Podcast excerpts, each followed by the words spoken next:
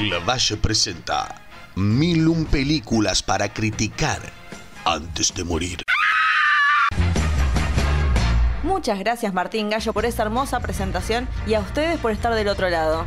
Mi nombre es Laura Valle y los invito a acompañarme en este recorrido por la historia del cine criticando cada película en el listado de Steve Schneider.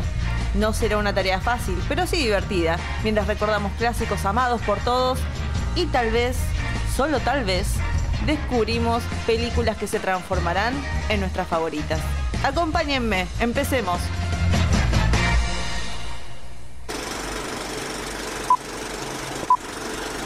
I'm just here to get Ray. People are counting on us. The galaxy is counting on us. Solo, we'll figure it out. We'll use the Force. That's not how the Force works. La película que veremos hoy tiene un 93% en Rotten Tomatoes, con un crítico diciendo, ¿esperamos 30 años por la misma historia básica?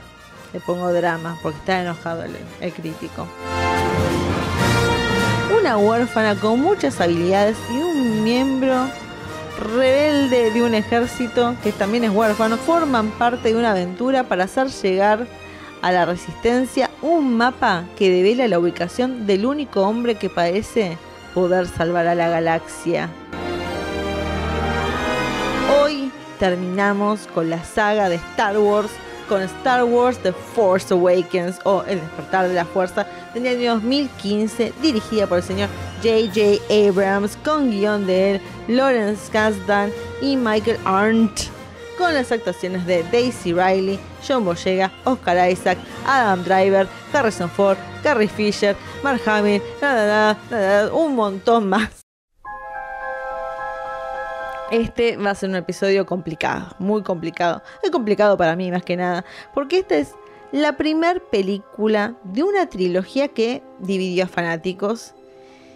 Porque y porque va a ser muy difícil para mí también analizar una sola película de una trilogía que, como todos sabemos, cada película se abre por sí sola, pero en sí juntas forman una historia mucho más grande. Y no voy a ir a ver la- las otras dos porque justamente Steven decidió, de- definió como clásico una sola.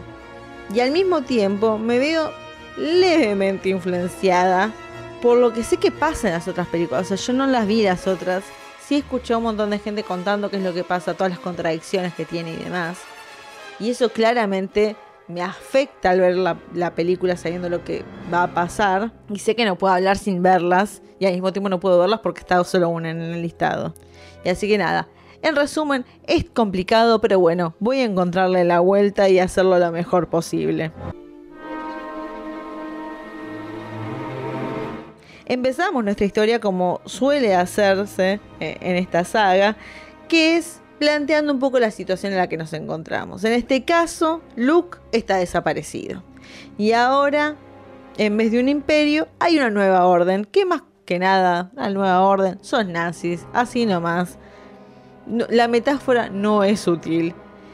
Que bueno, est- esta nueva orden está buscando matar a Luke justamente por ser el último Jedi y ser como el que el único que puede ser capaz de detenerlos.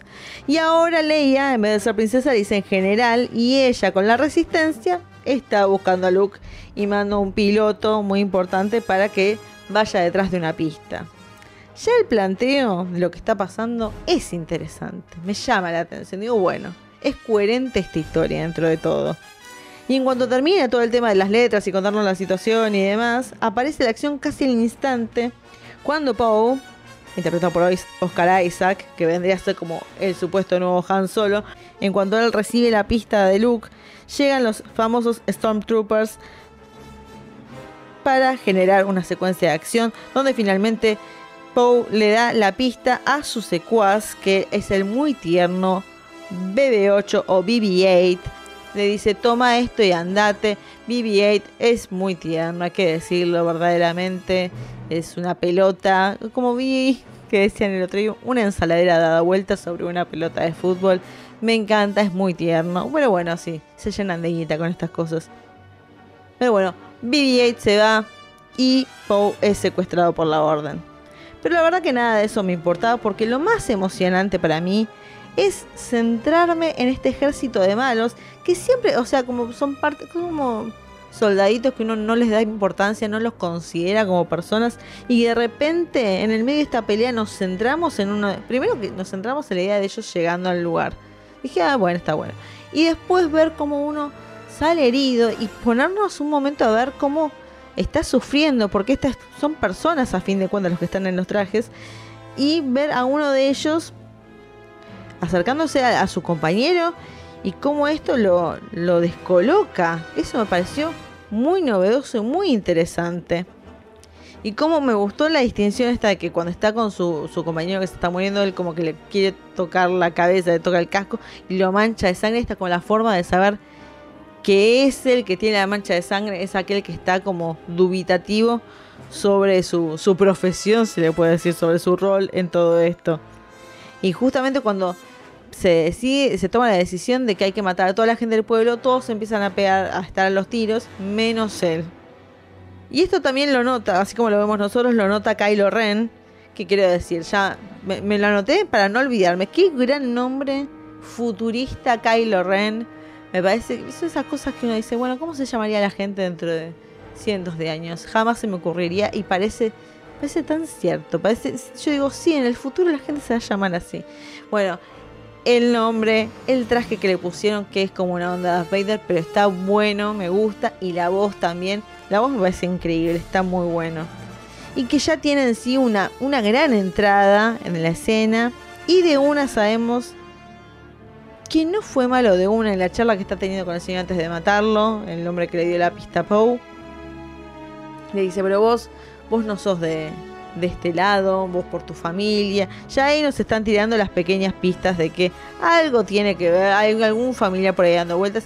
Y como ya sabemos, Star Wars y la familia es todo un tema, padres e hijos eh, peleando y demás. Ya nos podemos dar una idea de lo que puede llegar a pasar.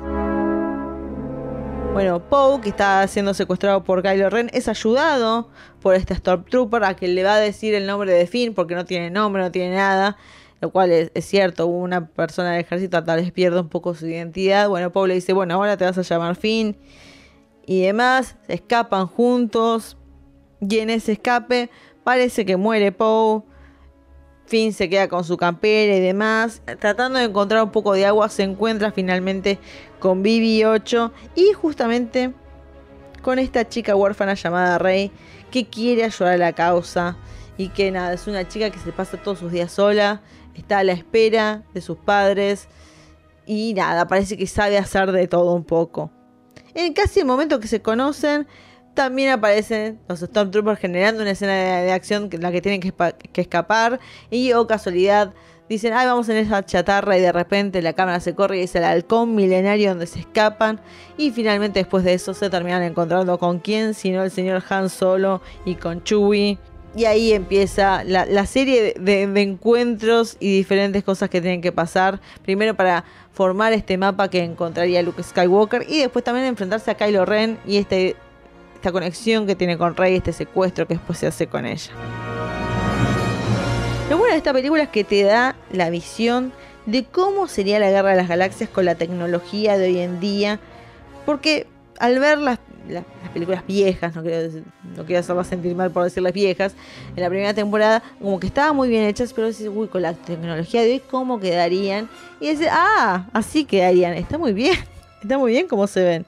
Poe me gusta mucho, oh, bueno, esos caray, cómo no me gusta su actuación, es como una versión de Han Solo que es un muy buen piloto, pero no es, es más tierno, no es tan cascarrabias como Han Solo. Rey es el look femenino, vamos a decirlo, y algo que también pasaba en esa época, en todas estas reboots, o esta idea de, bueno, voy a hacer la película, voy a hacer como la continuación de esta película, voy a agarrar a los originales, voy a traer gente nueva y demás, algo que sigue pasando hoy en día. Y también esta idea de los que eran protagonistas hombres ahora son mujeres. Se ha hecho hasta el hartazgo esta metodología de Hollywood como para hacerse los inclusivos y sumar mujeres. Déjenlas contar historias novedosas. No hay que hacer todo, bueno, reversionado con mujeres. Es una forma, no solo porque, no lo digo porque ay, las mujeres no pueden hacer esas digo, es una forma tan barata de querer ganar plata. Es muy descarado de Hollywood hacer eso. Como es demasiado obvio que quieren sacarle guita a todo el asunto. Y bueno, como estoy diciendo, tenemos esos paralelismos, por eso remarco tanto la importancia de Finn en esta historia, porque se siente diferente. No hay nadie como él que yo haya visto en la trilogía, no porque su personaje en sí sea especial, sino por la situación en la que él se encuentra, esta idea de era de un era de los malos y estoy teniendo como este despertar de, de que no quiero participar en esto y fingir ser otra persona que me parece que eso se corta eh, muy rápido y se podría haber extendido un poco más. Eso lo hace complejo y al mismo tiempo también me gusta la idea que no es el mejor luchador. Cada vez que lo dejan como en una batalla eh, uno a uno cuando se agarra con un Stormtrooper, si no lo hubiera salvado Han Solo se moría. Cuando quiere salvar a Rey se termina haciendo mierda a él. O sea, te da esta idea. ¿Qué es lo, lo, que uno espera de una trilogía? En la primera película no va a ser bueno, en la segunda va a mejorar, en la tercera va a ser un crack.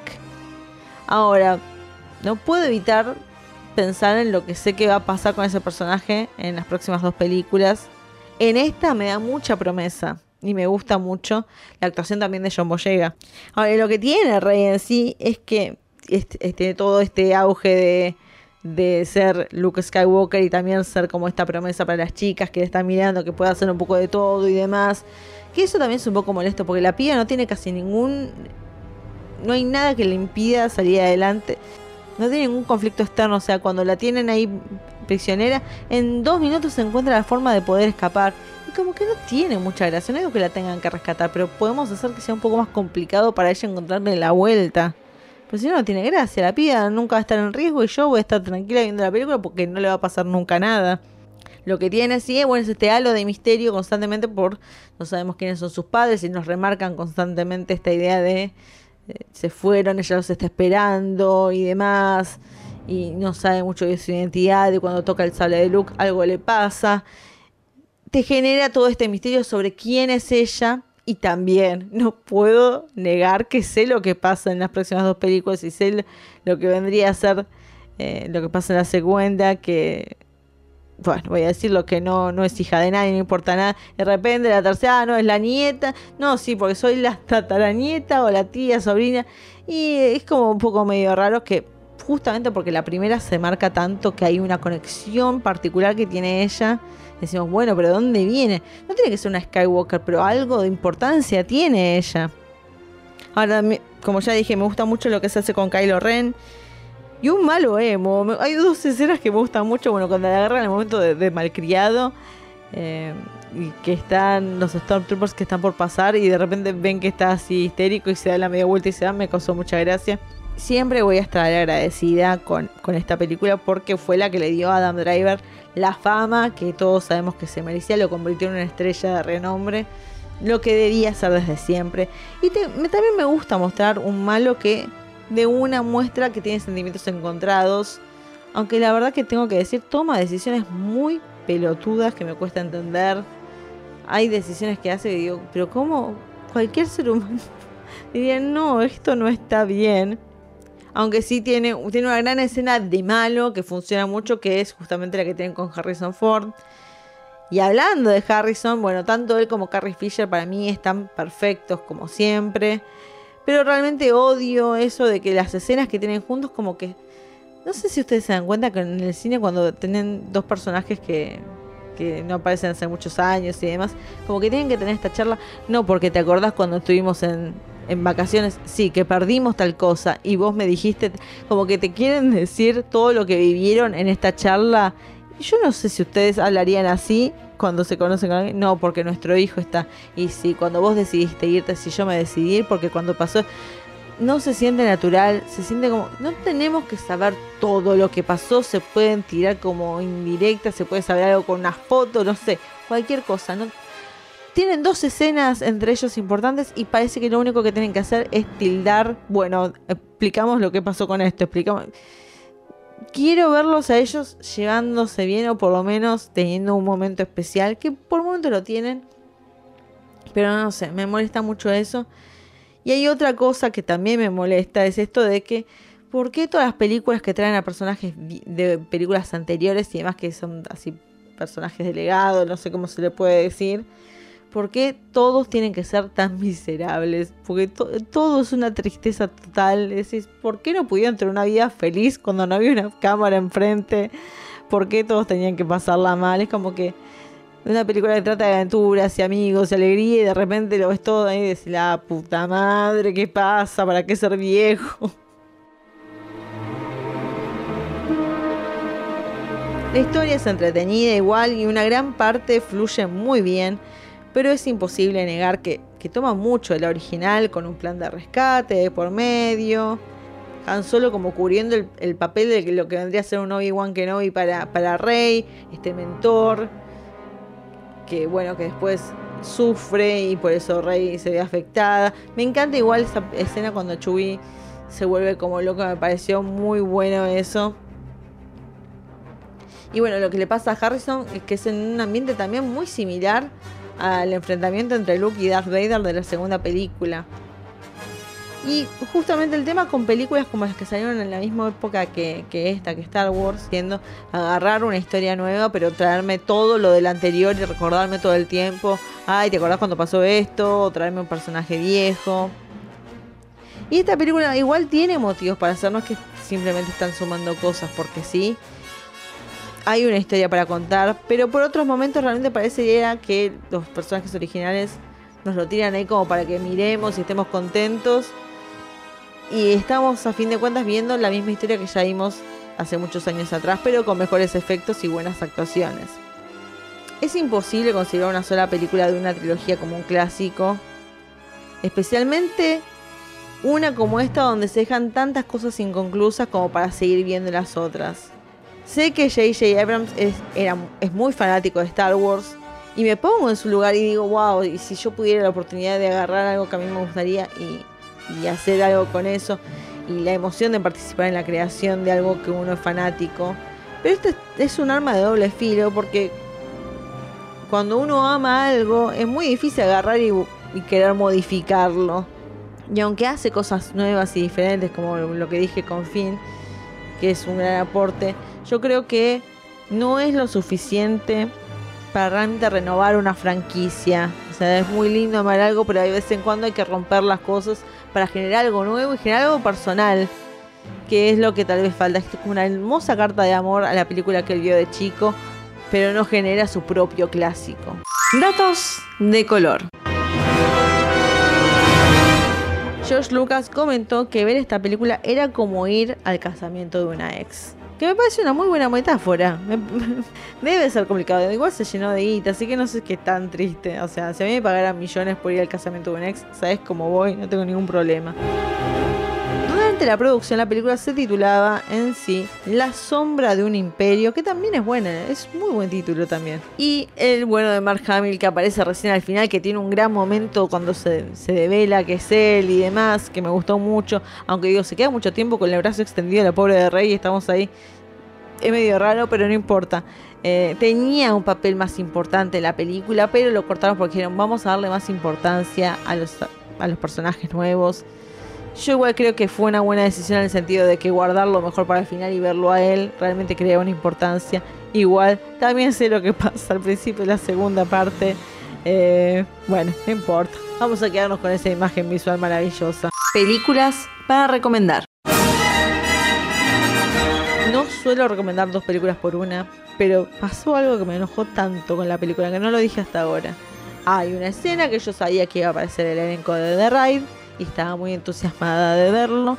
Y cuando aparecen tienen un minuto o menos de ese tiempo, no pelean, no hacen nada. dije, ¿para qué carajo ponen a los actores de The Ride para no hacer nada? Es un desperdicio de talento.